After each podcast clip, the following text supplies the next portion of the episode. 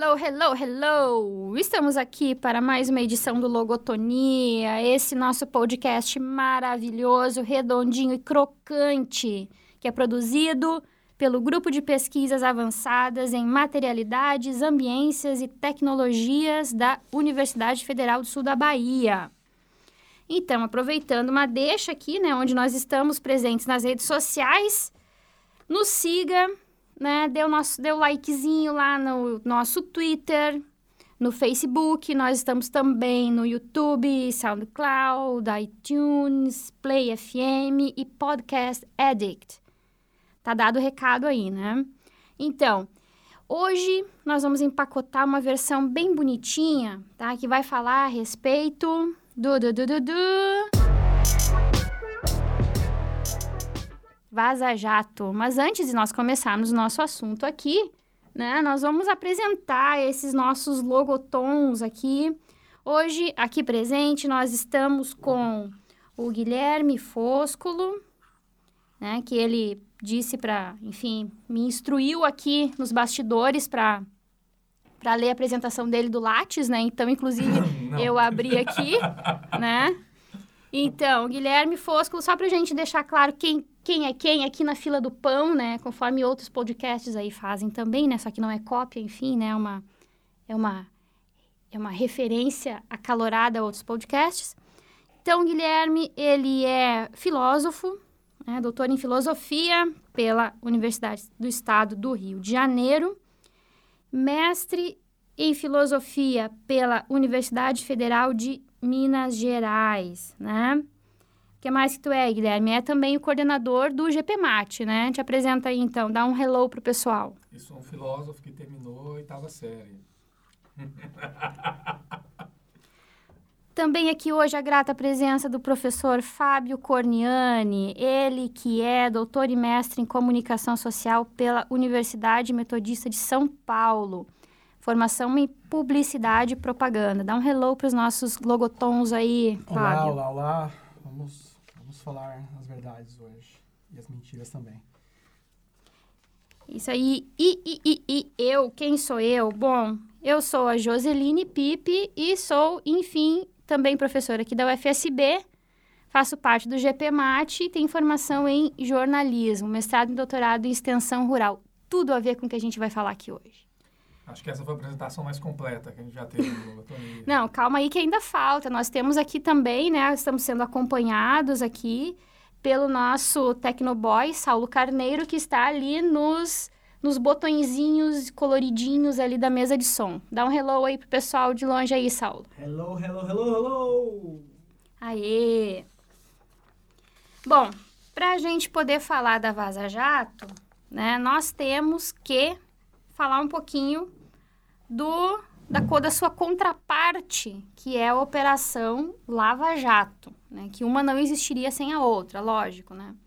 Então, falando assim brevemente a respeito da, da, da Operação Lava Jato, ela teve início em março de 2014, né? É um conjunto de investigações que ainda estão em andamento pela Polícia Federal e já cumpriu mais de mil mandados de busca e apreensão efetuou prisões temporárias e preventivas e também as famosas conduções coercitivas e etc. Né? O objetivo, então, dessa operação aí Lava Jato é apurar o esquema ou vários esquemas paralelos de lavagem de dinheiro que teriam movimentado bilhões de reais em propinas no cenário brasileiro. Né? Esse esquema de propina envolveu até o momento, empresas privadas, lembrando aí, né, das empreiteiras, a Petrobras enquanto estatal e políticos das diferentes esferas aí do nosso cenário político brasileiro, né? Depois da operação de ser deflagrada, né, o Ministério Público Federal de Curitiba montou uma equipe de procuradores para trabalhar no caso, né? Que seria então ah, inicialmente composta por figuras já conhecidas aí da nossa cena lavajateira, que é o, o Deltan Dallagnol, Carlos Fernando Lima e o Robertson Pozobon, né? O querido Robito lá nas mensagens que foram vazadas aí pelo, pelo Intercept, né? Só para citar alguns, né? Essa força-tarefa aí trabalhou junto com a Procuradoria-Geral da República em, em Brasília e estava sob a responsabilidade do juiz Sérgio Moro, que era o juiz lá de Curitiba responsável por julgar em primeira instância os inquéritos da operação. E aí depois, né, a gente teve a partir de 2014 com a prisão de algumas figuras reconhecidas aí do cenário político, é, grandes empresários também que por delações premiadas, né, ou ficaram é, não foram presos ou então tiveram as suas penas atenuadas, nós tivemos um, uma escalada do signo do combate à corrupção que foi impresso né, na Lava Jato. Né? E com isso foi acumulando né, muitas vitórias nas suas mais de 60 fases aí que foram autorizadas, né?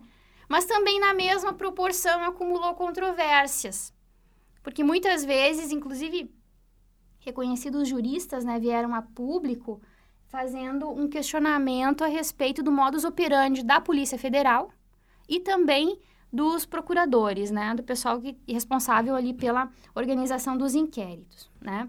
Então, só para citar algumas controvérsias nesses cinco anos aí de Lava Jato, nós temos aí os casos de condução coercitiva, né, as escutas telefônicas da que, enfim, originaram conversas que posteriormente foram vazadas pelo, pelos procuradores, né, das conversas entre a então presidenta Dilma Rousseff e o ex-presidente Lula. Né? Então, cabe lembrar também, aí nessas inúmeras controvérsias, o famoso caso do, do PowerPoint do Deltan Dallagnol, né? Que, a partir da alegação condenatória de convicção na falta de provas, uh, enfim, resultou lá na condenação do ex-presidente Lula, né, no caso do triplex do Guarujá. Importante lembrar também as delações premiadas, né, que eu acho que foram um diferencial da, da operação, né? Exatamente. Bom, é, Dessa escalada aí junto à opinião pública, né, a gente na, lógico que muitos dos resultados da operação foram bastante positivos em termos de dar nomes né, às pessoas e, enfim, investigar todo esse cenário aí de corrupção entranhado no, enfim, nos poderes aí, né? Mas uma coisa que a gente, e aí a gente traz a, a nossa, traz para o nosso, pro nosso tema aqui do, do Logotonia de hoje, que diz respeito ao uso racional da imprensa nesse processo aí, né? Nós temos aí, então, uma ampla visibilidade que foi dada ao caso, que atendeu a um anseio da, da sociedade, também pela venda dessa figura do juiz Sérgio Moro como o paladino da justiça, com direito até a balão inflável vestido de super-homem, né? Aquela, aquela ideia toda, aquele mito que foi criado no entorno da, da Operação Lava Jato em si, né? E esse rosto dado à corrupção, né? Um nome a ser odiado, a, a, a, um nome a ser colocado na cadeia. Então, a Lava Jato tem essa... Teve esse mérito, digamos assim, né? Vamos partir pelo, uh, vendo pelo lado da, da investigação, pelo lado jurídico, de dar nome aos bois e de colocar o pessoal atrás das grades, né? Então, é, se tinha ficado latente o uso da Lava Jato, né, o uso político da Lava Jato, quando da condenação do ex-presidente Lula, no caso da convicção lá do, do triplex, né, e a politização general, generalizada do processo, ela fica, essa politização ela fica escancarada quando este ano o juiz Sérgio Moro abre mão do seu cargo para assumir o Ministério da Justiça e Segurança Pública a convite do presidente eleito Jair Bolsonaro. Né? E esse convite nós sabemos que depois ele surgiu bem antes, né? Foi na época ainda da eleição, ou seja, a época que o o processo da Lava Jato também estava a mil por hora, né? Então, a partir desse contexto aí, que ele já é controverso em si, né, em termos de judiciário, né, o pessoal começa a fazer o uso estratégico da imprensa para vazar informações nos momentos adequados e que vão ao encontro da, de certas fases da, opera, da, da, da operação, né, das diferentes operações da, das diferentes fases da operação Lava Jato, né, surge aí em junho deste ano o site The Intercept Brasil começa a publicar mensagens, né, trocadas pelo juiz Sérgio Moro e o Deltan Dallagnol no, via aplicativo Telegram. Né? Então, a partir desses vazamentos, aí começa a vir à tona os bastidores dessa operação. Né? E esses bastidores deixam muito claras as negociações e trocas de informação entre os procuradores responsáveis pela investigação e o juiz responsável por julgar o caso, o que por si só já, já é dá para a gente questionar, né? O juiz tem que ser isento, ele tem que orientar as partes apenas nos autos e de forma igualitária. Só que a gente sabe que, pelo menos o que as mensagens deixam transparecer, é que isso não aconteceu de forma dentro da legalidade, né?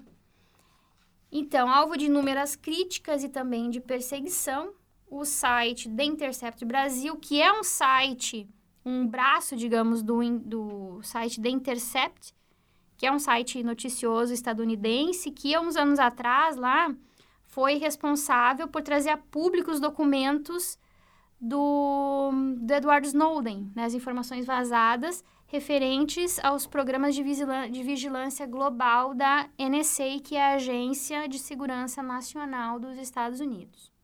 Né? Então, de junho para cá, nós estamos em agosto, já foram vários vazamentos, várias reportagens do Intercept, que também começou a ser muito criticado numa tentativa de deslegitimação do processo jornalístico envolvido em tudo isso aí, né? Que é o quê? Que é você trabalhar com a, a informação advinda de fonte anônima. Isso começou a ser questionado. A idoneidade das mensagens também começaram a ser questionadas, né?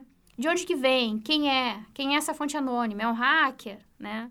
Então, dentro desse contexto aí, nós temos outros grandes veículos de imprensa já reconhecidos que começam a dar eco a, essas, a esses vazamentos aí no cenário brasileiro, tá? Quem é, que, quem é que entrou como colaborador aí do Intercept? Primeiro foi o jornal Folha de São Paulo, né? Que publicou uma reportagem em conjunto com o The Intercept Brasil.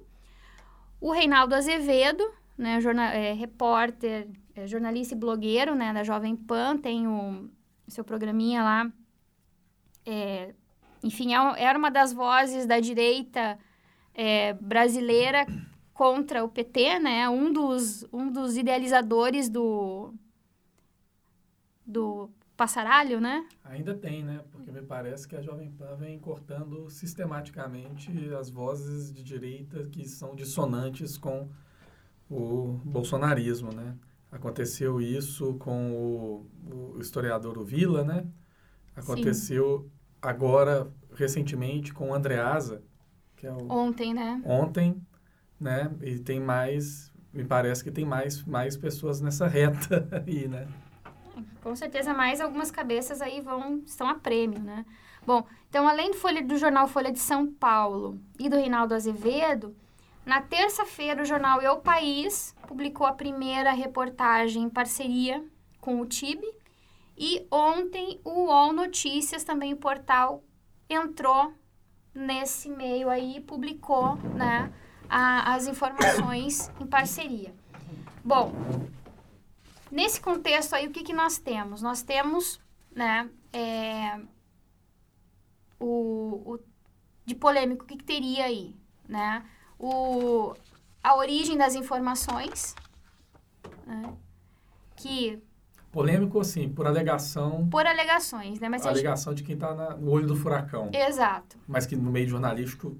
Não, não. Nunca foi um problema isso. Não, nunca foi um problema. Tanto que tem no código de ética, né? O, o, o jornalista ele tem direito a omitir a sua fonte caso é, seja problemático para a fonte de ceder essas informações e as informações sejam de caráter público, de, caráter, de interesse público. Aí entra a questão do papel do jornalismo também. Né? A pergunta que eu teria para fazer em relação a isso, ela é assim, vocês me corrijam se eu estiver errado, mas me parece que em relação à fonte, né, o que se sabe hoje é que ela se aproximou em primeiro lugar da Manuela Dávila e a Manuela teria indicado então o, uh, o, o Glenn Greenwald como alguém que poderia receber esse, esse material e, e, enfim, fazer o trabalho jornalístico necessário em cima dele. E, e daí algumas curiosidades, eu acho, já emergem. A primeira delas é a de que a, a fonte não se aproximou de nenhum jornal tradicional brasileiro. E, em segundo lugar, lugar que esses jornais só passaram a aderir a, aos vazamentos a posteriori, né?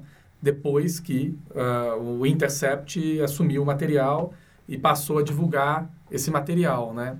Então, é, é, de determinada maneira, eu fico me perguntando se este material poderia ter vindo à tona via a mídia tradicional brasileira, né? É, me parece que não, não o, o, a fonte pelo menos não, não, não achou que viria, né? Ela não procurou uma Folha de São Paulo, uma Globo e etc, né? Ela procurou a Manuela e depois uma mídia que, querendo ou não, faz frente à mídia tradicional no Brasil, né? Não vou dizer que não é uma mídia tradicional também, né? Porque já é uma mídia globalmente consolidada, mas não é uma mídia que detém grande parte da fatia né, da, da disputa do consumidores de notícia no Brasil, né? Sim, ainda a grande fatia de consumidores de notícia está na televisão, né? A televisão chega em todos os lugares do país, onde a internet algum dia que vai chegar, né? É, mas essa questão aí, vamos voltar um pouquinho na, sobre falando um pouquinho sobre a fonte, né? O trabalho do, do, do jornalista com a fonte. É, veja, isso aí está muito relacionado ao papel do jornalismo. O que, que, o, que, que o jornalismo deve... O que, que ele tem que fazer? Né? O que, que o jornalista faz? Ele tem, logicamente, né, que é, tornar público aquilo que é de interesse público. Né? Interesse público e não do público. A gente deixa o interesse do público para as publicações especializadas, né? Que tem um nicho bem delimitado e tal.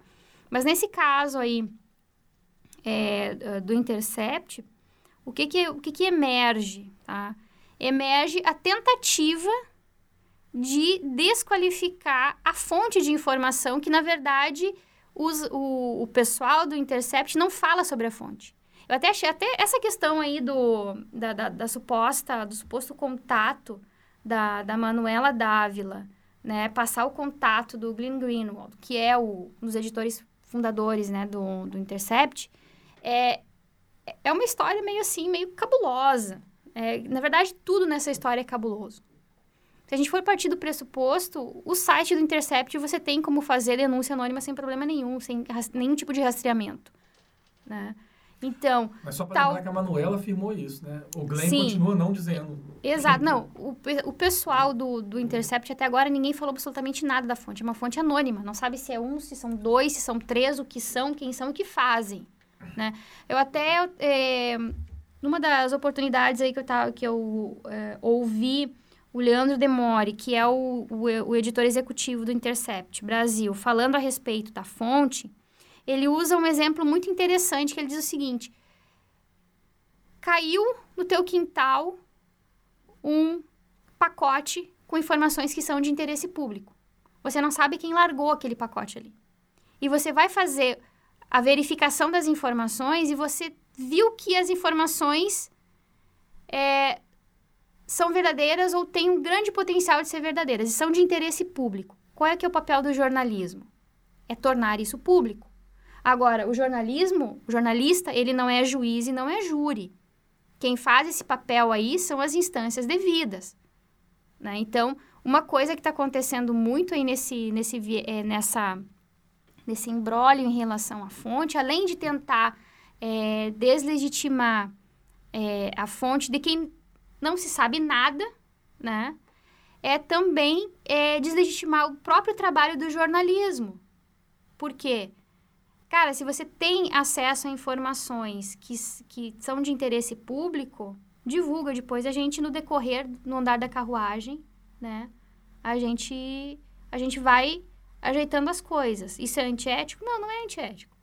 E só para lembrar, no caso Snowden, o Snowden, inclusive, foi considerado criminoso nos Estados Unidos. Sim, ainda é, né? Ainda é, né? E, e, e isso não impediu com que as informações fossem divulgadas, tivessem interesse público e as pessoas que são jornalistas que fizeram esse trabalho não foram perseguidos ou presos ou etc, né? Porque, assim, ó, é, com relação a essas, a essas mensagens que foram vazadas, né? Essas mensagens que chegaram até o, o, o pessoal do The Intercept, veja, eles fizeram um cotejamento. Aquele caso mesmo, por que, que a Folha de São Paulo aderiu? Porque cotejaram as informações trocadas com os próprios repórteres e viram que os arquivos continham exatamente as mensagens que os repórteres tinham trocado com né, a, as fontes de informação que enfim, da Lava Jato. Parece do celular do Dallagnol, né? Me parece que, pelo menos assim, daquilo que você tem reconstruído, é, as afirmações que eu tenho ouvido falar de várias é, fontes diferentes é de que teria sido, a, a matéria né, teria sido o celular do Dallagnol. Né? O vazamento veio da, dali, né? Não, e até hoje, nenhum desses celulares uhum. aí foi entregue para perícia, né? Uhum. Tem esse detalhe também que não pode passar passar batido, né? Mas, de qualquer maneira, me parece que é ponto pacífico no meio é, jornalístico brasileiro, né, de que, ou no meio sério, de que não há absolutamente nenhum crime cometido pela parte do Intercept, do Glenn, e de que as notícias têm interesse público que devem ser divulgadas, e isso tem sido progressivamente abraçado pela mídia tradicional brasileira, né? Esse seria o, o ponto um. O ponto dois é que me parece que há, ao mesmo tempo, é, uma desconstrução que ela não é só realizada da parte dos acusados e do governo, uma vez que quem baliza o Moro hoje, ou, quem, ou, ou uh, o Moro, né, o superministro Moro, baliza, por sua vez, também o governo Bolsonaro. Né? Então, uh, existe essa relação que já se tornou política entre essas duas entidades. Então, me parece que há, por um lado, uma movimentação de tentativa política de, de você criminalizar ou, na pior das hipóteses, criminalizar, mas na menos pior das hipóteses, é, anestesiar, é, é, enfim, tornar, tornar inócuos esses, esses, esses vazamentos, né? É, descredibilizar esses vazamentos, por um lado. Por outro, há também uma tentativa sistemática e que o bolsonarismo abraça é, voluntariamente de se fazer com que canais legítimos de produção de informação, e não digo aí só, só os jornais e os jornalismos, mas também as universidades, os pesquisadores, os institutos de pesquisa, eles passem a, a serem é, relativizados e até mesmo é, é, colocados de lado, negados, vistos com suspeita ou como canais de produção de fake news. E como contrapartida, o que se oferta por, por essa, esse, essa investida né, bolsonarista é, são canais de exatamente produção de fake news como produção, canais legítimos.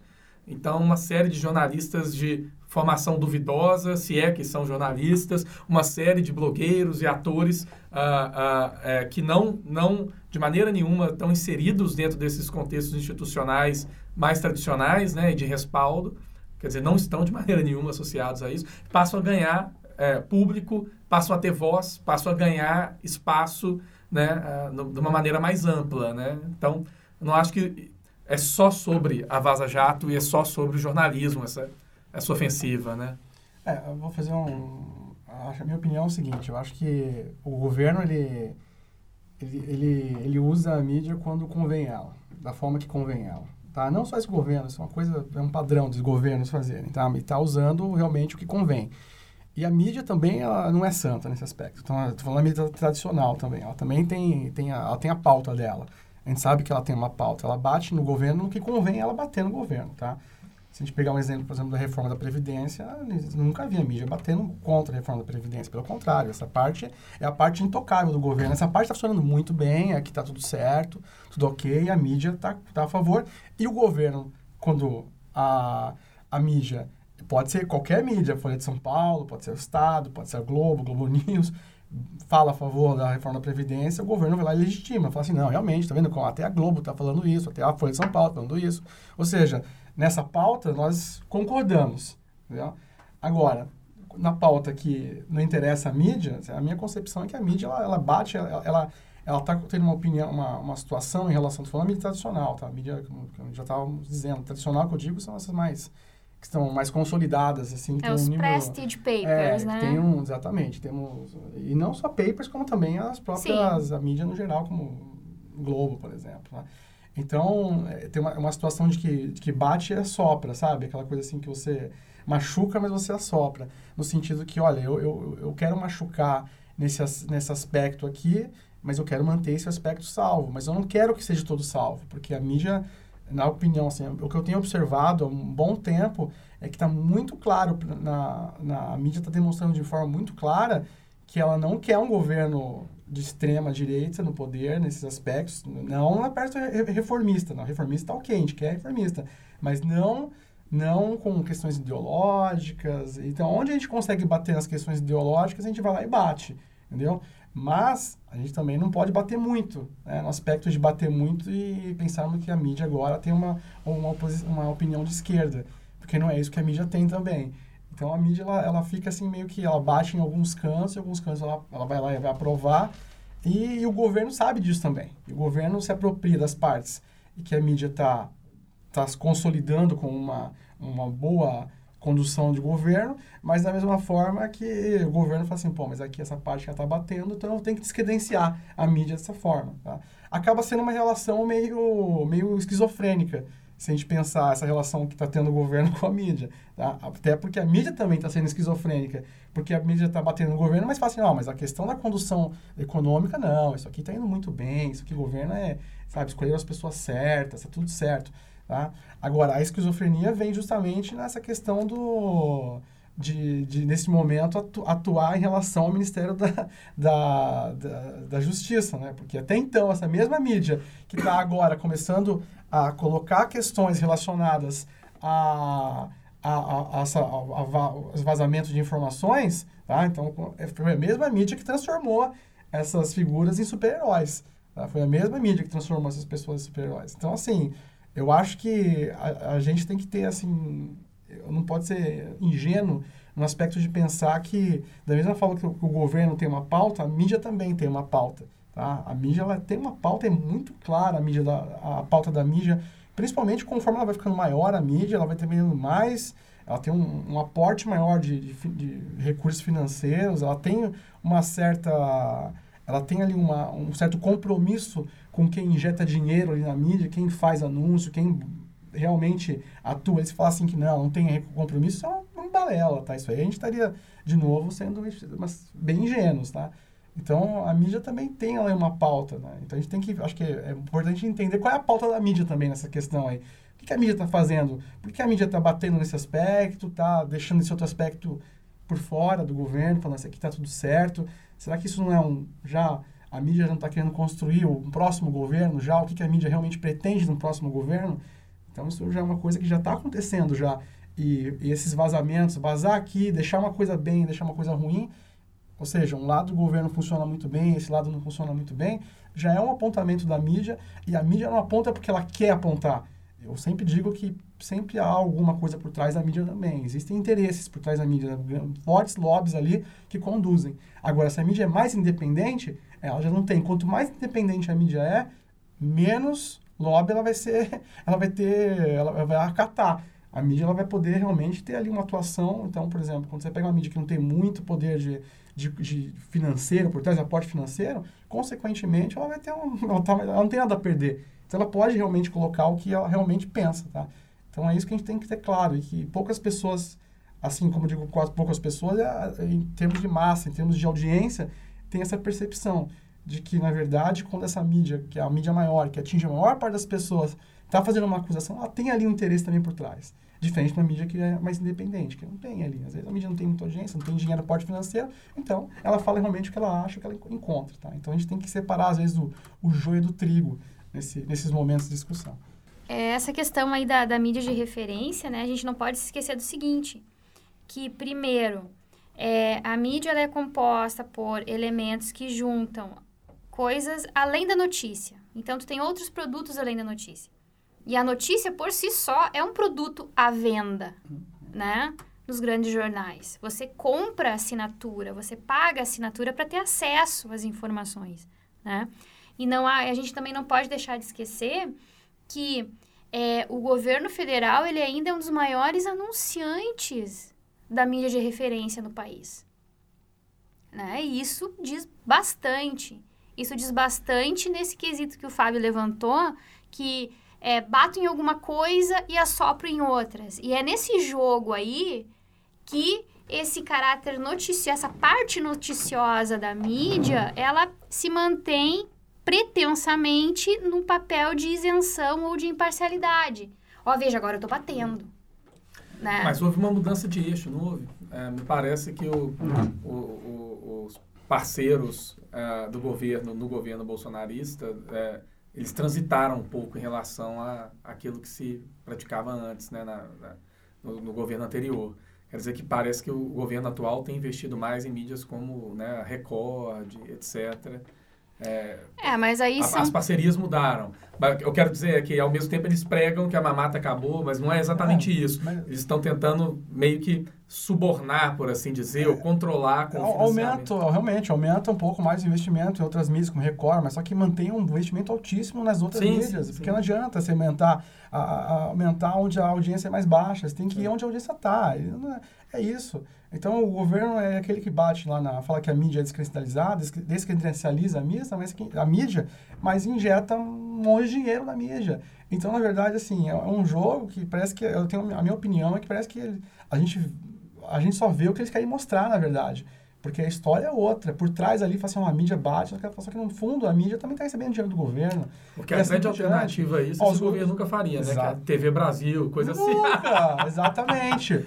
Aí isso não ia acontecer nunca. Ou seja, se fosse um momento que fala assim, não, a, a, o governo é besta, o governo está atrás também onde tem audiência, ele sabe que depende da mídia. E a mídia sabe que depende do governo também. Os dois se dependem. Então parece que é um, um jogo ali que a gente, é, a, a, gente, na verdade, eu sempre falo que a gente está vivendo o que o que é, o que está na frente das cortinas, porque existe um outro jogo por trás das cortinas que é que a gente só pode teorizar aqui, mas a gente não vai errado. A minha, a minha impressão é, de maneira geral, e eu não sou da área da comunicação, como vocês são, então me corrijam mesmo, mas a minha impressão é de que o Brasil é um país em que é, é, é, essa relação, percebe, de cooptação da, do, da, da, mídia tradicional, um, poucas famílias, então você tem poucas famílias é, é, controlando uma fatia larga da, da, né, do setor de notícias. É, eu não sei se são sete ou entre sete e onze, são sete famílias, né? No Brasil inteiro. Uma delas com uma, um poder super desproporcional, que é a família Marinho, no caso da Globo. E desproporcional, assim, de ter uh, acesso a 80% ou mais de toda a audiência da, da, da televisiva de notícias do Brasil. Então é uma coisa muito monstruosa, grande, né? E além dessa despropor desproporção absurda, né, o que não contribui de maneira nenhuma para, eu acho, né, para a disputa das notícias, por assim dizer, para você ter né, acesso a, a, a, a, posições diferentes em relação aos fatos que são noticiados.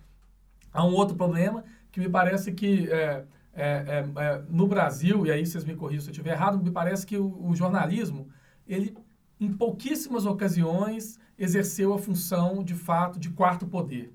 E, e não só de quarto poder, mas também exerceu aquela função que parece tão cara uh, nos Estados Unidos para, enfim, né, para pra, as liberais democracias, mas lá fortemente, que é de informar com qualidade o povo para que o povo possa tomar decisões uh, informadas na política, por assim dizer. Né? Me parece que é um pré-requisito dentro da, da, da, da, do ideal de uma liberal democracia, uh, o acesso à informação de qualidade para que, de fato, a democracia tenha em si também qualidade. Né? E me parece que esse é um outro problema que se coloca diante da, da, da de uma, uma família, por exemplo, né, como a gente estava conversando agora, mas é, de fato sete canais no Brasil serem os únicos canais com relevância em termos de se noticiar as coisas. E daí eu volto naquela questão que eu coloquei. Um escândalo como esse da Vaza Jato, da, em cima de uma operação que foi legitimada por todos os principais canais de comunicação tradicionais no Brasil, Percebe? Uh, ele teve que ser vazado por um intercept, para depois ser reacolhido por esses canais. Então, me parece que não, não haveria espaço para esse tipo de notícia no Brasil uh, uh, uh, sem o Intercept, né? Ou sem a mídia ninja, ou sem os jornalistas livres, ou seja, eh, na mídia tradicional não haveria espaço para isso, para vaza esses vazamentos. A, a, a, minha opinião, assim, é que bom, são sete grupos né, de, de comunicação, né? Então, são várias mídias, assim. E um, um outro fato é que, assim, é, realmente, quando você falou negócio de, de quarto poder, não, é, é, muito quarto poder aqui, é quarto, é quinto poder, porque, assim, é, no, em países onde você tem um índice de educação mais baixo, a mídia ocupa mais esse espaço, na verdade, de, justamente de, de formação de opinião.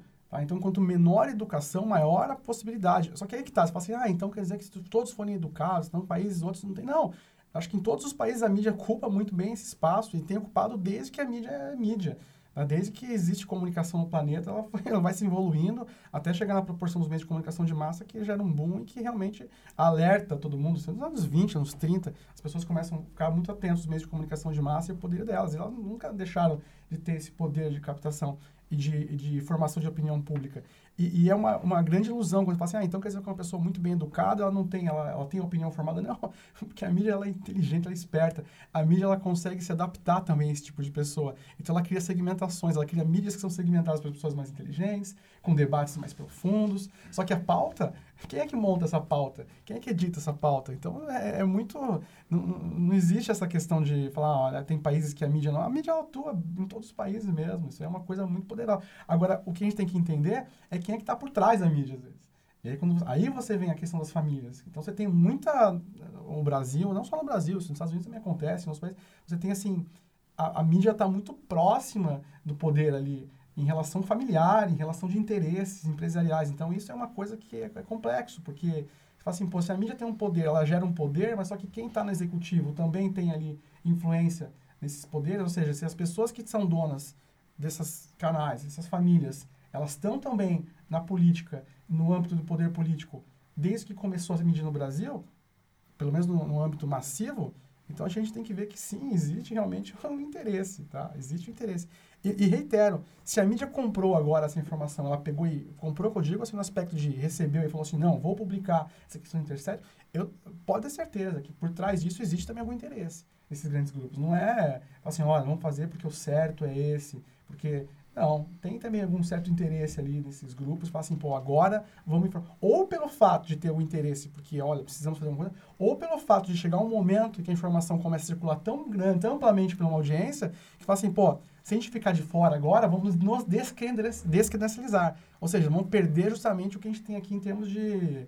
É, de capital de, simbólico. Capital simbólico, que nós somos, sim, paladinos da, ver, da verdade, que o jornalismo é sério, então, assim, vai até o limite e chega um momento que fala assim, não, vamos publicar, vamos publicar, porque isso aqui, se a gente não publicar, também fica mal, né? Mas só, só, só para fazer uma correção muito rápida, quando eu disse quarto poder, eu quis dizer no sentido do checks and balances de ser um poder que está ali... Fiscalizar. Exato, de fiscalização ah, dos outros três poderes. Aí quando eu disse que no Brasil talvez isso não ocorra de, da maneira, de maneira tão forte como ocorre em outros lugares, como nos Estados Unidos, por exemplo, e não estou dizendo que nos Estados Unidos a mídia ela faz esse papel de maneira exemplar, sim, sim. Mas, mas as denúncias chegam sistematicamente. Eu consigo pensar em vários grandes escândalos assim que produziram Pulitzers em relação a, a, a, essa fiscalização que ocorre nos Estados Unidos. E no Brasil, por muito tempo, por exemplo, apesar de vários, e eu vou citar só um exemplo, mas tem vários outros. Mas é, vasos, vários indícios de irregularidades, por exemplo, na operação uh, Lava Jato, o, o, movimento foi o contrário. Foi um movimento de endosso, percebe? Ainda que fosse o um endosso de uma, de, uma, de uma certa orientação política, né? Então, não, não é exatamente é. Esse, essa, essa movimentação de checks and balances. Assim, Mas né, eu acho, eu conheço o check and balances. Realmente rola. Rola, sim. Realmente existe uma... A mídia também ela não vai... Não vou falar que... Mas o problema é que, assim, mesmo nesse, nessa questão de você pegar e fazer um balanceamento, você fazer uma denúncia, você manter ali realmente, existe, existe uma, uma forma de como você pode abordar a pauta. E essa forma é o ponto factual para mim, assim, é o ponto assim que o que o, a, a, mão que a mídia usa, ou seja, qual é o peso que eu vou dar numa pauta X, eu estou botando a pauta. Você pegar as pautas, hoje, por exemplo, estava falando da questão da qualidade do asfalto no Brasil. Meu Deus, que eu realmente, para mim é um negócio que é um turbilhão de dinheiro que circula ali. Então, realmente, tá ali, tá fazendo uma denúncia. E vai, vamos ter uma denúncia. O fato é qual é a mão, é, qual é o peso que a gente usa para essa denúncia e quais são os meios que a gente está tá utilizando, tá? Então, se você pegar o próprio segmento, quando a gente estamos falando da Globo, por exemplo, a Globo tem uma série de produtos, uma série de produtos, uma série de produtos midiáticos, incluindo a TV Globo, tá? A Globo News, você tem lá os jornais, tem uma série de produtos, um monte de canais é, fechados. Então, assim, você tem você vai notar que cada tipo desses produtos usa uma, uma mão diferente, usa um peso diferente para esse tipo de mídia, porque eles sabem o que eles estão falando. Eles sabem o que eles estão falando, eles têm dados, pesquisas, eles conhecem a audiência deles, eles conhecem todas as audiências. Tá? Então, e aí que a gente tem que falar que a gente não pode ser ingênuo, porque se, se foi divulgado alguma coisa, a mídia comprou essa ideia, ela tem algum interesse por trás, ela sabe o que ela está falando ali. E o peso que ela vai divulgar é diferente ela tem interesse com o governo e o governo tem interesse com a mídia. Então, acho que esse casamento gente, é uma coisa que vai ser. Essa é uma roda que, para mim, não tem como quebrar. Desculpa, assim, eu posso, eu posso estar enganado aqui. Eu gostaria de ser. Mas eu não, não, quero ser o velho do rastelo aqui, como eu disse uma vez, dos luzidas, não quero ser a pessoa amargurada. Mas eu acho que essa roda é uma roda muito difícil de ser quebrada. Assim, a máquina, esse processo ele já está muito engendrado já desde que no início das mídias do mundo, tá? Então, essa é a minha opinião. É, talvez o que tenha, de onde surge, de onde tá, a gente está vendo que está surgindo uma, uma espécie de resistência ou até uma busca por esse dito é, jornalismo destemido e combativo que o próprio Intercept é, fala, né? É nessa, é, nessa resistência da mídia alternativa. Né? São aquelas, é justamente aqueles sites, aqueles. Uh, não digo jornais, porque os jornais impressos agora eles estão numa fase bem, bem tensa no interior, tanto na, nas capitais como principalmente no interior, né? Eles estão uh, sumindo, né? Mas assim, ó, é, do, desde o momento que a, a, internet comercial ela se, ela se alastra pelo país, isso foi em 96, tá? Melhor, em 95. 96 nós já temos o, o, o primeiro, o primeiro jornal, né? É, online, tá? E desse período para cá, avançou, mu avançou muito essa tecnologia e essa tecnologia permitiu o quê? Criar novo, um novo canal de comunicação. E esse novo canal, ele é mais barato, né? Você não precisa imprimir, gastar com, com, com impressora rotativa, né? Você não precisa gastar com equipamento de televisão ou de rádio, que é um equipamento caro ainda, né? Você precisa do quê? Você precisa, precisa ter um know-how e precisa ter um computador para você fazer o seu trabalho e acesso à rede. Né? Isso, de certa forma, é, é, tem, tem lado dúbio. É positivo porque tu já tem o espaço para receber essas novas mídias alternativas, esse jornalismo, né? Esse novo jornalismo que se pretende fazer, né? É, e por outro lado também tu tem a disseminação do contrário, que são essas, esse monte de, de balela, fake news e informações contraditórias que a gente vê por aí. Né? A, a, gente vive um momento de ebulição nesse aspecto. Em algumas, no Brasil, nas, como eu digo assim, nas novas mídias que estão aparecendo, são, são tão novas, né? Você pegar a internet. Só que a questão é que, assim, o Brasil, o Brasil tem, tem locais do Brasil que não entrou na era da TV ainda, inclusive tá na era do rádio. Então, assim, a gente tem Brasil, é muito, muito diferente o Brasil. Você tem, você tem lugares ainda que dependem só da... A internet não chegou em muitos lugares, vai demorar Sim. muito tempo para chegar. Os vazios, E aí né, que tem o, o, sentido que quando entra a informação via Intercept, por exemplo, a Intercept, ela só... Ela precisa ainda, por causa dessa geração que nós estamos vivendo ainda, que ainda as mídias tradicionais, vou dizer as mídias mais antigas, que tem mais de 80 anos, o impresso, a televisão ali, o rádio, ainda tem uma, um capital de legitimidade muito forte, né? Que foi constituído durante décadas, décadas, legitimar a informação do Intercept. Porque senão, isso não tem... Ainda, ainda é assim. Se um canal como esse entrar e mandar informação, ninguém acredita ainda. Poucas pessoas acreditam, entendeu? Agora você, assim, você pode virar para mim e falar assim, ah, mas o WhatsApp circula um monte de informação fake. Mas é outra estrutura. Não é uma estrutura midiática. O WhatsApp não nasce para ser uma mídia ele nasce para ser um, um, canal interpessoal, inclusive. É um grupo de pessoas. Grupo, quem está naquele grupo são pessoas que se conhecem, teoricamente. Ou se não se conhecem, pelo menos estão compartilhando uma opinião distinta e um universo pequeno. Então, se você pegar em, em estudos de, de, de, da própria psicologia, quando a gente trabalha com psicologia focando justamente para a, a questão do, do líder de opinião e grupos de, de opiniões, vocês vão ver a, a, a, potência que tem em termos de mudar a opinião de uma pessoa, ou, ou mudar não, porque normalmente esses grupos já fazem, pessoas já estão com opiniões é, da mesma, mesma linha. E elas recebem essas informações e elas não questionam. Por que elas não questionam? Porque naquele grupo, que é o grupo de referência delas, essa é a palavra, o grupo de referência delas, ela fala assim, pô, se esses caras desse grupo mandaram para mim, eles, eles, eles têm a mesma opinião que eu tenho. Então, aquele filtro que você tem ali, que de tentar barrar uma informação, falar assim, não, gerar uma, um preconceito com aquela informação, ele já está baixo. Ou seja, você tá. A informação vem, você está com, com a sua, as suas linhas de defesa tão baixas, porque você recebe essa informação e fala, não, essa informação é correta. Porque esse grupo que me mandou. Então, assim, essa é a grande diferença, então, na verdade, entre uma mídia qualquer, na internet, pode ser. E um grupo desse que não é uma concepção midiática, é uma questão de uma coisa de um grupo de referência seu. Então, o que circula naquele grupo de referência, que pode. Aí que está o problema. Esse grupo de referência, ele pode até te encaminhar para uma outra mídia que já é um dos papéis do líder de opinião, de pegar ali aquela informação e falar assim, olha, eu separei essa informação para você porque você vai gostar dela. Ou seja, te encaminha um link no seu grupo do WhatsApp. E esse outro cara que escreveu lá, naquela mídia que está encaminhada, pode ser uma grande balela, pode ser uma fake news sem sentido nenhum. Mas o fato de você receber aquela informação num grupo que você, teoricamente, confia naquelas pessoas, consequentemente, você vai ler aquela informação e vai acreditar naquele, naquele ponto. É a questão da subjetividade, né? Exatamente. né? Do, do afetivo à informação. É, tem... Você faz parte também daquele grupo. Mas só lembra que, que eu acho que, assim, uma mídia influencia a outra, né? Então, você tem né, uma espécie de... Né, o conceito é do Grusing, remediation, que é uma coisa do seguinte gênero. A gente estava conversando com ontem, eu e a Josi, sobre isso. É, veja, por exemplo, como é que alguns canais de notícia, por exemplo, o antagonista, eles passam a produzir notícias que se assemelham bastante a pequenas chamadas de. a pequenas notícias de WhatsApp. Percebe? A pequenas coisas que estão circulando. Ou, ou, ou, notícias muito pequenas, uma lead, geralmente assim, né? É, é, bem chamativa, escandalosa, etc. E o conteúdo pífio. O conteúdo, às vezes, é, é, sabe? Não tem trabalho de informação, não tem nada, você não, não sei nem se daria para chamar aquilo de jornalismo, assim, né? E, no entanto, me parece que é o que tem movimentado a opinião pública, é um formato que tem atraído é, é, é, é leitores, né? É, compartilhamentos, cliques e, e, etc, né?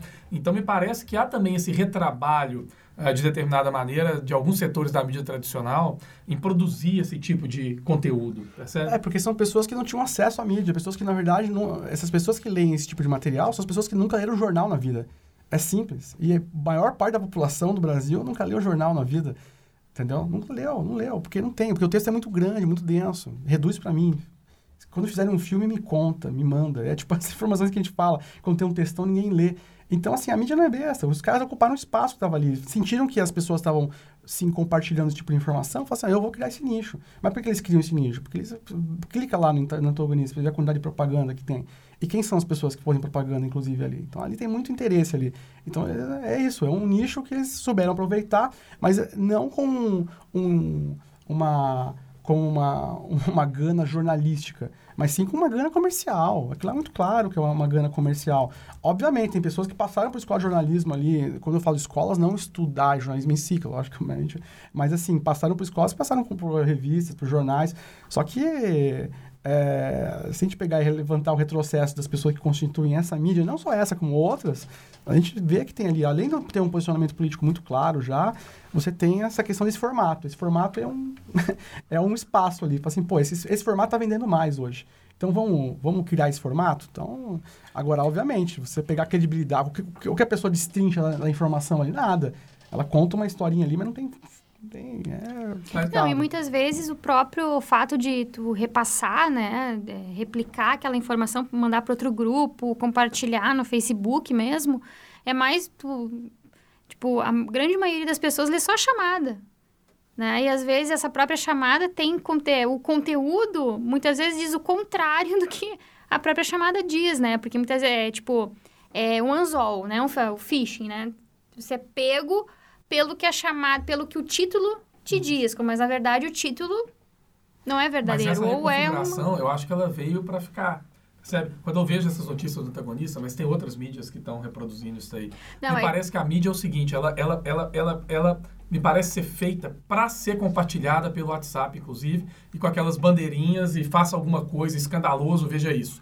Geralmente uma notícia curta é feita para isso, ela pede Não, isso. aí. veja, aí são diferentes estratégias, né? Porque o, tipo, o caso do, do antagonista, se a gente for comparar, por exemplo, eu recebo na minha, no meu WhatsApp ah, o pacote de, de notícias do Intercept, tá?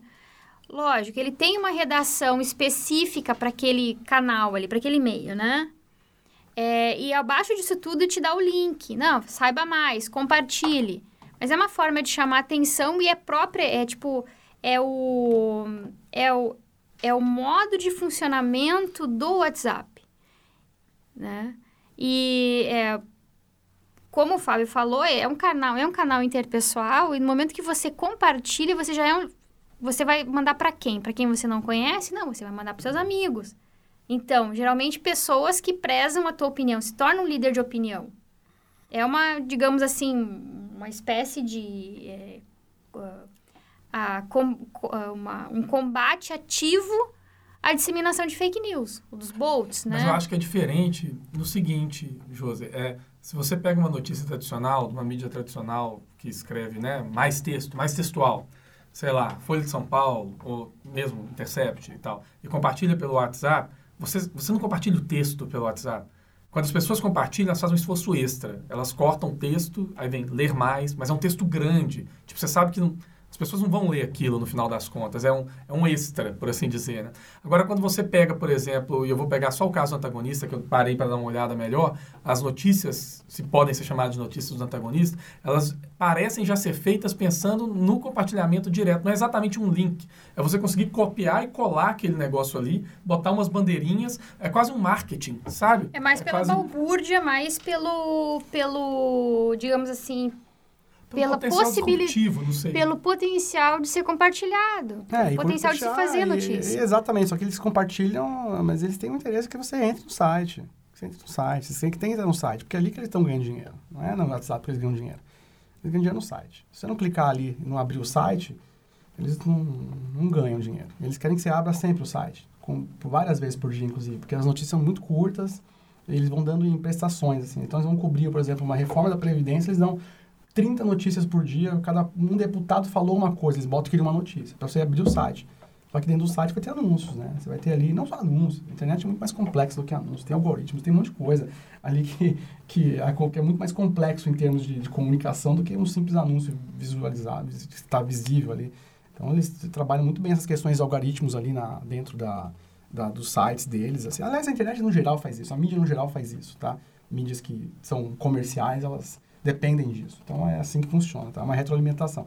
Ela gera o jornalismo, mas ela depende da publicidade. Então, assim, uma coisa alimenta a outra. Isso a gente tem que sempre lembrar. A questão do WhatsApp, voltando, eu acho uma coisa muito interessante a gente abordar o fato de o WhatsApp, ele ter, os, os grupos serem limitados no número de pessoa. Hoje, E né? Sim, mas se, se você tirar essa limitação, você acaba com o WhatsApp. Acaba com os grupos. Mas lembra que isso foi hoje, porque me parece que na campanha do Não, Bolsonaro... não, não, não. É limitado não envio. Envio para várias pessoas. O, o coletivo, isso foi, foi limitado, que é você enviar Ah, coletivamente isso, isso. mensagens. Mas os grupos, você tem uma limitação, uma limitação de pessoas dentro do grupo. É isso que mantém o grupo funcionando. E, e que a gente faz essa questão de- do, do líder, que eu digo. Que é justamente a gente acabar com a, com a que a gente chama de dissonância cognitiva em relação a, a uma certa informação. Você tendo, falando com uma pessoa de um grupo de pertencimento, de que você pertence, você reduz essa dissonância cognitiva, que na verdade, simplificando, seria um preconceito em relação às informações. Tá? Eu, eu, eu não concordo com um tema, mas se esse tema vem de uma pessoa que que tá, a gente não vai nem abordar temas que nós não concordamos, inclusive, no grupo. Já fala- começa por aí. Esse grupo, ele só fala, por exemplo, tem um partido bem definido desse grupo, a gente só vai falar a partir desse partido, e o que a gente receber a gente vai concordar, e digo mais, a gente vai acreditar. Tá? E, mas contanto que o grupo não seja muito grande. Então, é aí que está a manutenção. Se o WhatsApp criar o grupo e deixar ilimitado o número de pessoas, e começa a ter milhões de pessoas, aí você, primeiro que não tem fu- funcionamento prático, não, não, não- não ia acontecer mais, porque o grupo já ia circular tanta informação que você não ia ter como movimentar isso. Então, uma questão prática é essa redução de, de, de audiência ali já, de pessoas. E uma outra coisa é justamente a questão do pertencimento, tá? Isso é, é fundamental.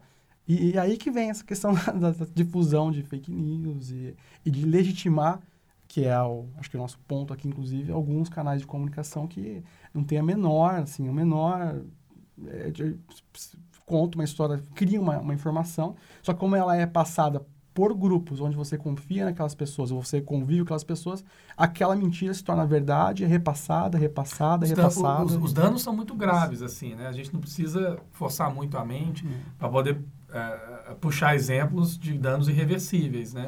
Por exemplo, a questão da venda do mandato para a suposta venda, né? a mentirosa venda, para falar direito, do mandato do Jean Willis para o Davi Miranda. É. E, a, e, essas coisas, quando circulam, elas se, elas se, elas se é. tornam, é, é, elas se solidificam, elas se cristalizam, Exato. ou têm se cristalizado. É, a gente está, essa é uma coisa nova, a gente está vivendo isso aqui, né? Nova nesse sentido, nesse, nesse, nesse formato, nessa, nesse suporte que a gente está usando agora, é uma novidade.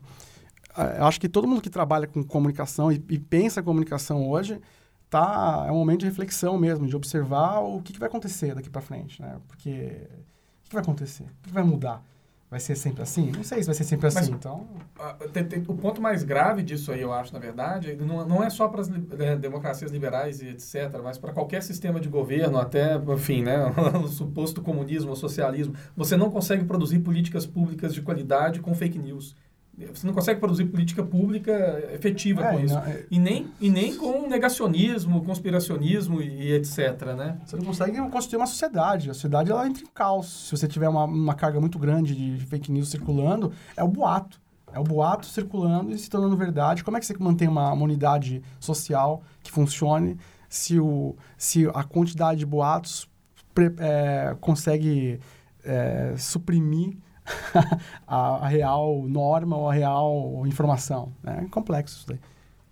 Na, na, minha opinião, assim, agora, em relação ao que vai acontecer com, com a Vaza Jato e, e qual é o futuro disso, em termos de Brasil, acho que a gente só vai começar a sentir mesmo isso quando passar essa reforma da Previdência que a mídia está comprando com tanto afinco e está divulgando e que está ocupando 70% do espaço da mídia ao convencimento da população em relação ao quão vai mudar e quão a gente nós seremos felizes daqui a algum tempo com essa, com essa reforma. Eu acho que o momento que passar essa reforma, talvez a mídia se... De, talvez, estou falando uma possibilidade aqui, a mídia talvez se debruce um pouco mais, porque vai ter que mudar a pauta, né? Porque a pauta já passou, a pauta da vez, então vai ter que encontrar novas pautas. Então, com sorte, né? Talvez a mídia possa realmente agora observar essa questão da, do vaza-jato, que não está hoje no primeiro plano da mídia, não está, está longe do seu primeiro plano isso, está longe do seu primeiro plano, tá? Eles estão divulgando ali, mas se a gente fizer uma, uma mensuração ali de tempo, ali, ficar medindo realmente quanto que a mídia está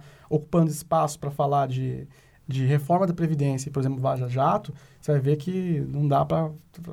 Então, assim, é, eu acho que agora, passando essa, esse, essa, essa fase aí, talvez a, a mídia possa se voltar para isso, a gente vê uns novos desdobramentos, tá? Porque, por enquanto, a mídia está deixando isso meio em banho-maria, na minha opinião.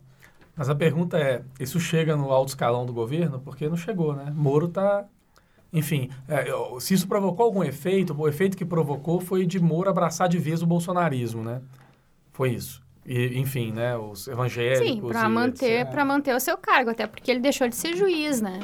Então agora ou ele é ministro ou ele é nada.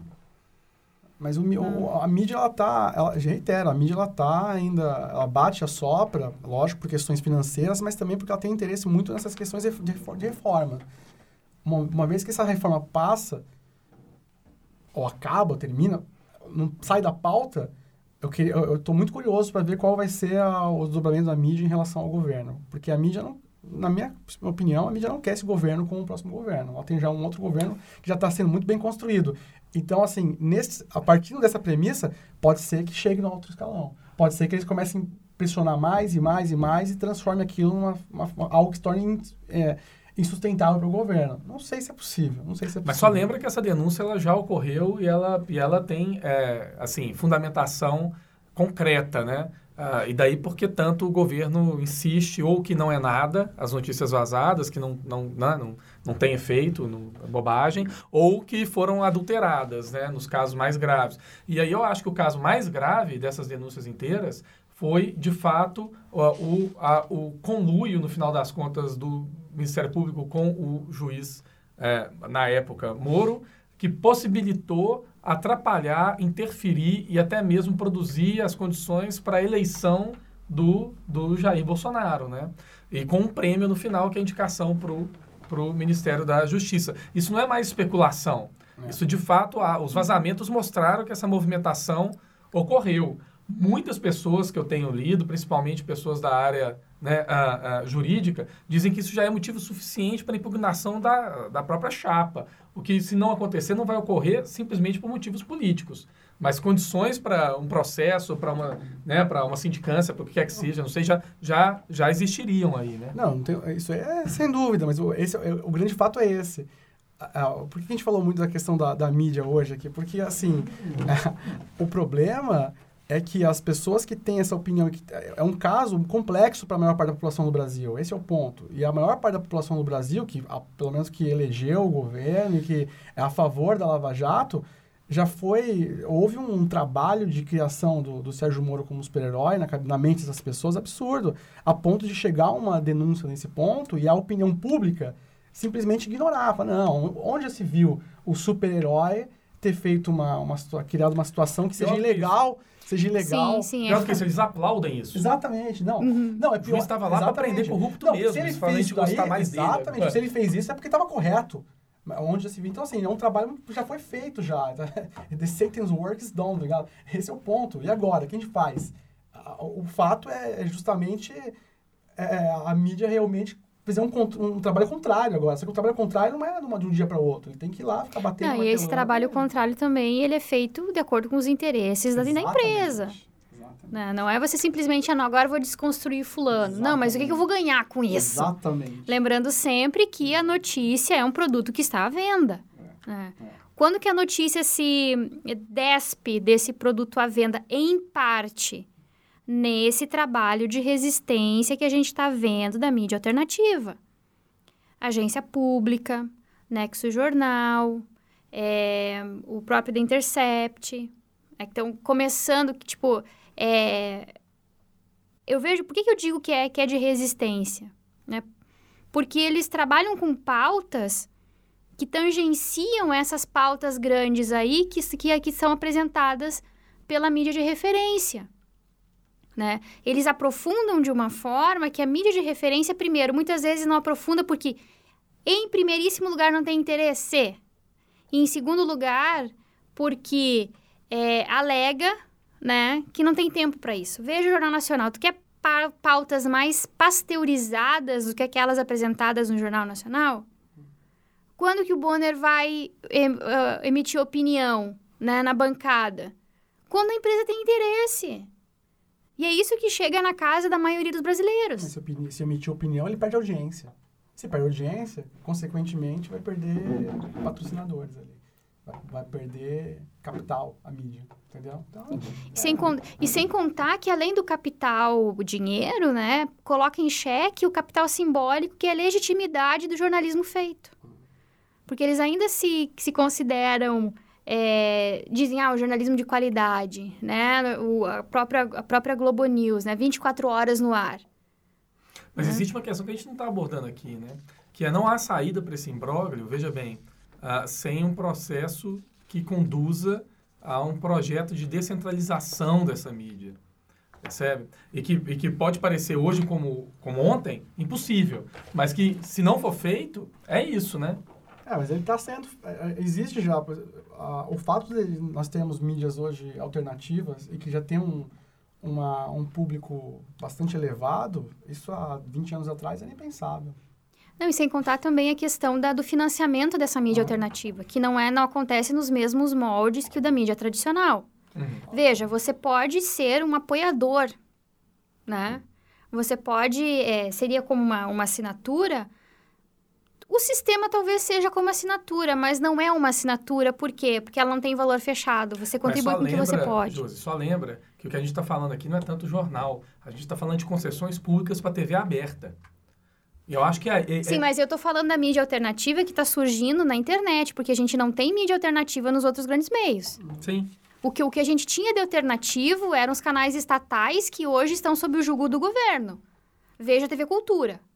Mas só lembra né? que quando eu mencionei né, a, a questão da, do projeto de descentralização, ele não é isso de mídia alternativa que chega com, Não, não, é, ele da, do é marco da- da regulamentação. exato, sim. É isso. Da regulamentação que não aconteceu, inclusive era para ter acontecido no governo Lula, não aconteceu, era para ter acontecido no governo Dilma, não aconteceu. Mas porque a- o próprio governo ele sempre vai ter interesse. A mídia Com sabe, certeza. A, a mídia sabe manter o, o governo. Não é só isso, é interesse. uma desproporção. Veja, se a gente vai chamar, né, e nesses termos negativos, não mais de checks and balances, a mídia de quarto poder, né, você pode reduzir essa mídia, 80% dela ou mais, numa fatia de uma família. É uma desproporção absurda, Sim, percebe? pois é. Querendo ou não, é um, é um, é um, é um, é um poder que influencia eleições, a gente sabe Sim. disso. Vocês pegam aquele documentário lá, o Muito Além do Cidadão Kane, ele já fazia uma, uma denúncia, uma denúncia não, um relato, até uma, uma denúncia, que não é brasileiro esse documentário, há 30 anos atrás. Então, isso aí já é uma coisa que sabemos há muitos anos, mas como reverter isso? Né? Quem me desse, tivesse a fórmula, conseguiu a fórmula da revolução, porque é o que... Dizer que vamos quebrar a máquina, entendeu? Não, mas veja bem, eu, eu acho que não é impossível, não era impossível reverter isso. Eu estava conversando com um colega meu esses dias e ele, tinha uma, ele teve, teve, tinha uma opinião que eu, que eu achei interessante, assim. E é sobre o governo Bolsonaro e a maneira como o governo Bolsonaro ele consegue avançar pautas que, óbvio, não são interessantes para a população, mas consegue manter a governança, avançando pautas interessantes para o governo no Congresso, percebe? Ao mesmo tempo que ele faz isso meio que convocando a população às ruas e pressionando pelo avanço dessas pautas. Então ele meio que coloca, entre aspas, né, o Congresso de refém, etc., agitando as ruas para movimentar determinadas pautas no Congresso. Que é aquilo que, por exemplo, poderia ter sido feito perfeitamente no governo do PT, e ele não fez. Se você parar a pensar, por Sim. exemplo, nos dois primeiros uh, governos Lula, principalmente, né? Foi, a, a, posição foi que isso aí era impossível, que era melhor fazer uh, isso movimentando-se né, com o diálogo democrático dentro do Congresso. Mas esse aspecto do bolsonarismo era possível no governo Lula, percebe? Fazer avançar pautas, é, por exemplo, como a descentralização da mídia, óbvio que eu não vou fazer futurologia, mas para mim seria possível um caminho de pressão popular via Congresso, percebe? Via, via, colocando o Congresso em xeque por pressão e convocação e etc. Mas quem que vai sustentar isso? O governo? Não, eu só estou fazendo assim um horizonte de possibilidades que não seriam esses horizontes, é, percebe, né? Do, do... Cara, assim, ó, é, é essa pauta aí de, da descentralização da mídia no país, isso aí nunca vai partir do governo. Bem como o Fábio disse, o governo e a mídia têm uma, tem uma relação muito própria, muito próxima e muito própria. Né? Só vira governo porque tem essa relação. Exato. Né? E veja, é, se agora... Vamos, vamos, pegar, vamos pegar uma, esse decreto aí, decreto não, essa medida provisória do Bolsonaro agora de, de terça-feira, que é, promulgou o quê? Que as empresas não são mais obrigadas a publicar os seus balancetes nos jornais de grande circulação. Vamos pegar só isso. Ok, isso aí foi, foi, foi uma, uma forma de retaliação, na minha opinião, uma forma de retaliação muito picuinha, né? Mas aí o que, que a gente vê de, de é, retorno disso aí dentro do Congresso Nacional? Os membros das grandes famílias reclamando do governo porque perderam o seu quinhãozinho, né? Perderam a sua, o seu dinheirinho de edital ali, né? Que era um dinheiro que eles poderiam contar. Tu acha que isso aí em 60 dias vai entrar como pauta para ser votado no Congresso? Não vai, né? Porque se, se, não, se não entrar na, na, na, pauta do Congresso, a medida depois cai, né? Tem, acho que, não sei, são 60 ou 120 dias para isso, tá? É, então, tu vê, ó, mexeu com, com, com o financiamento, mexeu com o negócio da família, o negócio do conglomerado, os próprios, o próprio Congresso se mobilizou para reverter isso porque era do interesse pessoal deles. Então, existem outras forças tangenciais nisso aí. Eu acho que essa, essa, essa questão aí da, da, do, do marco da imprensa no país, essa coisa não, não vai entrar na pauta do Bolsonaro. Não, eu também acho que não vai entrar, mas eu tenho uma tendência a pensar, e eu só comentei isso por causa disso, que poderia ter sido possível nas circunstâncias em que o bolsonarismo se movimenta. E eu já vi um outro colega, né, o Bruno, da, professor da, da da Fundação Getúlio Vargas, comentando esses dias, é, Bruno Diniz, comentando é, esses dias, é, curiosamente, como que ele parece que para ele o Bolsonaro pretende ser um Lula da, da direita, no seguinte sentido, manter um nicho de 30%, mas hoje eu acho que é muito menos, né, de bolsonaristas fiéis, esses que são mais radicais e mobilizam movimentação nas ruas, etc, etc. E, eu, e o que eu acho que é uma, uma coisa curiosa desse, dessa movimentação é que uh, você, de fato, pode parecer que você está em, em, campanha permanente, você está, mas você consegue fazer pressão, ou dar a impressão dessa pressão, para pautas governistas. Você percebe? E é óbvio que ainda você vai lá costurar com o Senado, com o Congresso, etc, etc. Mas você tem essa pressão vindo do lado popular, das ruas. O PT não fez isso. É, mas veja, até mesmo o caso da, da reforma da Previdência não foi a proposta do governo que passou. Não, sim. Foi uma proposta que foi. Tá, ele suscitou pauta. Isso eu concordo contigo. E, e você Mas... sabe que isso não interessa, né? Que em termos de divulgação é a proposta do governo. Se você vai, por exemplo. Isso foi bem próximo do governo. É, e, se, e se você vai, por exemplo, Sim, no canal foi... do Bolsonaro ou dos Bolsonaro, eles comemoram. É óbvio, né? E comemoram como se fosse vitória governista. Mas a mídia também comemora. Claro. Mas eu quero dizer assim, não interessa tanto se houve alteração, sabe, José? Eles levam crédito. Percebe? E que bom que levem para mim, assim, porque é uma bosta, né? Então, assim, podem levar tudo. Mas, assim, para quem aplaude isso, parece que é uma ação positiva do governo, assim, né? Mas em relação ao Intercept, reitero, gente, a minha opinião é que não, nós não, não, vamos esperar as cenas dos próximos episódios. Por enquanto, eu acho que isso não vai afetar em nada, cara. Infelizmente, não vai afetar em nada, porque a opinião pública não, não entendeu ou não quer saber dessa informação. É, vamos aguardar então os vazamentos, novos vazamentos e até onde vai isso, né? É, vamos aguardar vazamento de vídeo, né? Então, agora vamos lá, nossa. Vamos aguardar então as, os vazamentos dos próximos capítulos, né? Enquanto a gente aguarda esses vazamentos aí, nós vamos ter agora a nossa sessão de indicações do Logotonia Podcast. Começa, Guilherme, qual a tua indicação da semana? Bom, é, é um filme de 76 que eu acho que muita gente que está é, já, já deve conhecer, mas quem não conhece vale a pena é, assistir, que é Network, eu acho que foi traduzido como A Rede, é um filme de 76 do Sidney Lumet, que é o, o diretor. Né? E a, a história, rapidamente, é sobre uma, uma rede de televisão fictícia, que é a UBS, que está lutando por causa da audiência que anda muito baixa e tal. Eles demitem é, eles querem demitir um dos caras que é um âncora e tudo mais, e esse cara vai a público no, no dia da demissão né, e fala uma série de impropérios, é, como se ele estivesse revelando a verdade da roda do sistema da mídia, como o Fábio.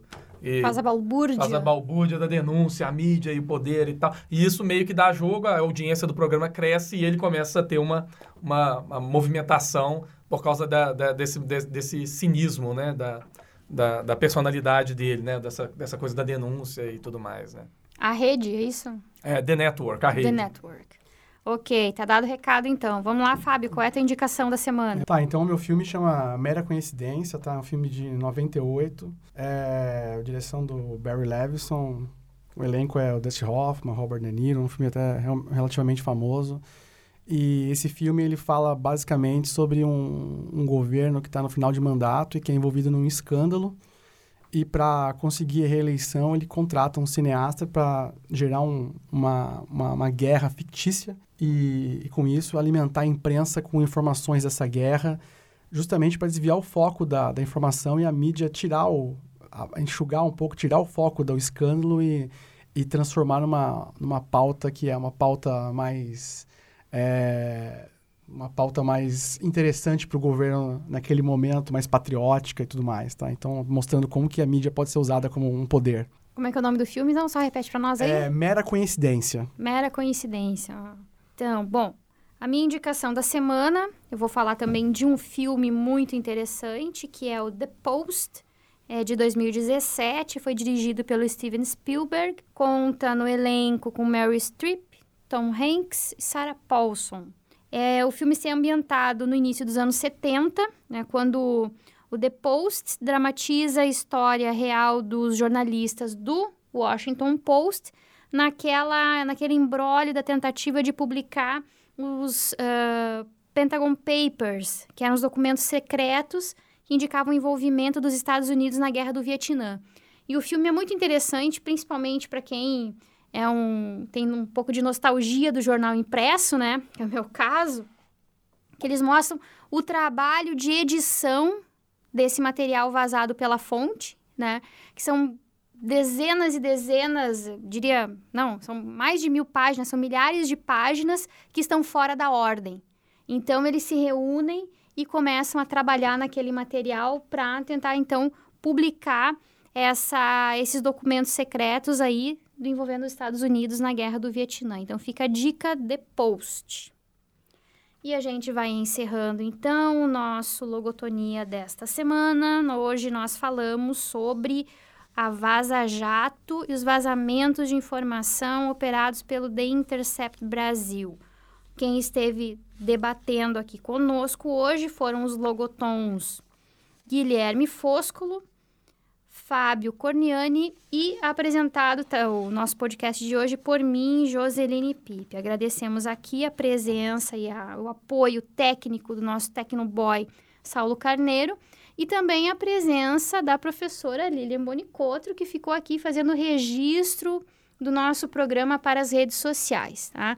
Então, nos sigam, nos curtam, nós estamos nas redes sociais, deem um likezinho lá, compartilhe dê também a sua opinião, que é bastante importante para nós. Vocês têm algum recadinho final de finaleira aí? Eu tenho uma breve correção, assim, é, dois erros que eu cometi. O primeiro que eu falei que é Bruno Diniz, e o nome do professor da, e é da Fundação João Pinheiro, não da Dom Cabral, é, enfim, né, é Bruno Costa, mas eu me enganei. Não é dele o, o texto que eu tinha que mencionar. O texto, é, na verdade, é do Christian Lynch, que é o professor da UERJ, de Institutos, Institutos Sociais Políticos da UERJ. É, o texto só para fazer referência de que o, o, Bolsonaro é um... Numa entrevista, na verdade, o Bolsonaro teria um projeto de ser um Lula uh, da direita, assim. Só correção. Feito a parte, Fábio? Não, só isso. Só, só isso. Obrigado pela... Obrigada pela audiência, obrigada pela participação de vocês aí. Dá um tchauzinho, né? Um tchau, tchau, tchau. Né? Hasta no mesma vibe. Nos sigam então nas redes sociais aí. Beijão enorme para todos.